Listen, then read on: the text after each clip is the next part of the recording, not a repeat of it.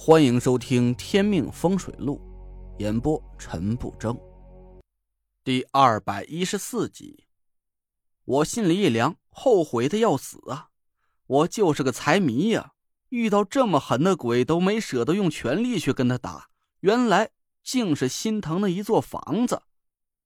这下好了吧，小命都要丢在这儿了，这就应了那句老话，真是舍命不舍财呀！最冤枉的是。这财还不是我自己的，我自己想想都可笑。我竟然为了给唐风省钱，反倒把自己的命丢了。我闭着眼呆站了半天，却突然感觉身上的威压一下子消失了。我奇怪的睁开眼，看了看自己的身体，我还活着。我确实是还活着，虽然我身上的衣服都被打烂了。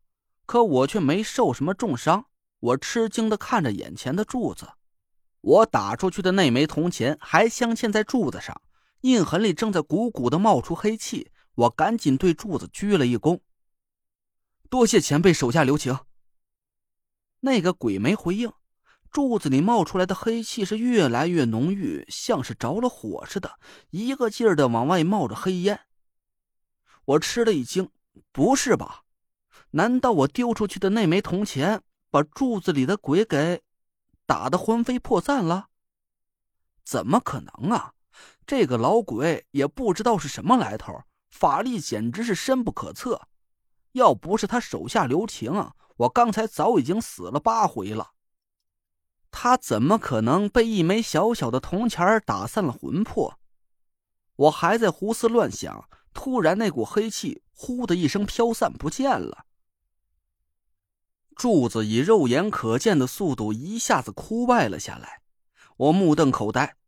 刚才还油光水滑的木头柱子，现在竟然已经枯死了几十年一样，就连颜色都变得灰白了，瞬间就失去了生机。前，前前辈，我喊了几声，半天都没回应。我凝神感受了一下屋子里的气息，顿时傻了。那股阴气不知道什么时候啊，消失不见了。那个鬼真的就这么魂飞魄散了？我傻了半天，等我回过神来，这才看见木头柱子上不知道什么时候出现了四个字儿：“北毛下家。”北毛下家，这不就是说的夏风前辈吗？他和这个鬼有关系？我自言自语的站了半天，也没想出个所以然来。我大惑不解的走出西厢房，来到了正屋里。张俊轩和唐风俩人啊，正在屋里焦急的团团转。看见我走进来，一起抓着我的胳膊，哇啦哇啦的说个不停：“兄弟，出什么事了？刚才我听到外面动静老大了，你不是和鬼打了一架吧？”陈大西，你有没有受伤啊？还好还好，您没事就好啊。我赶紧打断了那俩人，把刚才发生的事儿和他们说了一下。只是我自己也没法解释，这西厢房里到底是个什么鬼。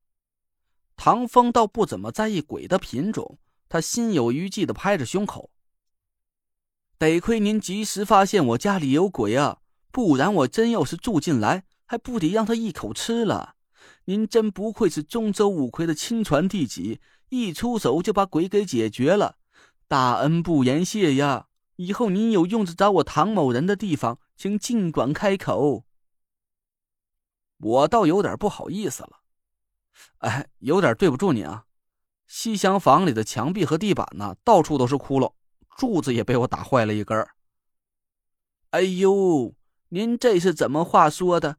那都是身外之物，身外之物啊！唐风抱住我，是老泪纵横。他打电话叫人来给他归置房子，一个劲儿的拉着我呀，要请我吃饭。我想了想，唐总，要不吃饭就改天吧，我想先出去一趟。我本来想说要去夏风那儿问问他和那个鬼到底有什么关系，可唐风不干了。天大的事您也得推到明个去，您救了我全家人的命，要是连吃顿饭都不肯赏脸。那我只有跪下来给您磕头了。唐风说着就作势要跪下，我吓得赶紧一把扶住了他。我看了看日期，今天呢是阴历单日，正巧赶上夏疯子犯病，我就算是去找他，也打听不出什么消息。我对唐风笑了笑说：“那我就恭敬不如从命了。”好的，就等你这句话了。走着，咱去东兴楼。唐风开车把我们带到了东兴楼，点了个雅间上了满满一大桌子好菜。他一个劲儿的给我劝酒劝菜。我本来推说呀，我不会喝酒，但唐风的嘴巴实在是太能说了，各种劝酒词是五花八门。我稀里糊涂的就被他灌了个烂醉。唐风把一张银行卡硬塞给我。我也不知道里面有多少钱，迷迷糊糊啊就装进了口袋。我们吃饱喝足，三个人都醉得不成样子。唐风打电话叫来一个年轻女孩开车送我们回家，他还和我介绍了几句，说呀那是他的女儿。我当时醉得连他的脸都没看清楚，名字也没记住。等我醒过来的时候，天都黑了，我迷迷糊糊的从床上爬起来。田慧文端了一杯蜂蜜水递给我，能耐了，还学会喝花酒了。老实交代，送你回来那个小姐姐是谁？我一想起田慧文拿着根银针的样子，吓得我酒啊全醒了。没没，我没喝花酒，是张大哥他他他他。我语无伦次的把今天发生的事和田慧文说了一遍。田慧文搂着我的脖子，盯着我。他叫什么？叫唐。哎，我也不知道，我就知道他爸爸叫唐风。他是干什么的？不知道。他爸爸好像是在做做在线教育的吧？他住在哪里？不知道，应该和他爸爸住一起吧。他爸爸住在海淀那边一个独院里。田慧文扑哧笑了。有你这么泡妞的吗？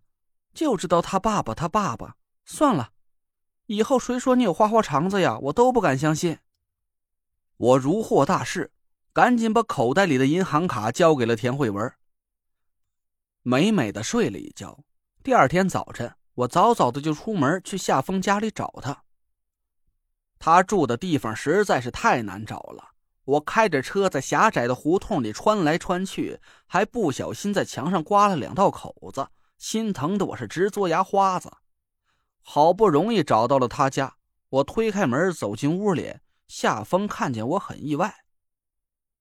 哎，小子，你主动来找我，那肯定是有什么好消息啊！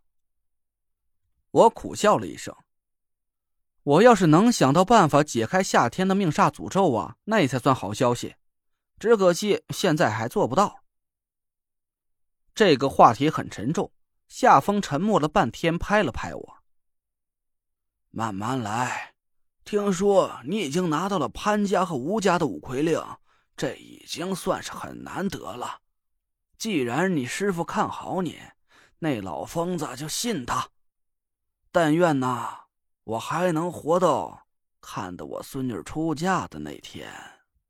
我赶紧扯开话题，问起夏风知不知道海淀那边啊一座独院的事儿。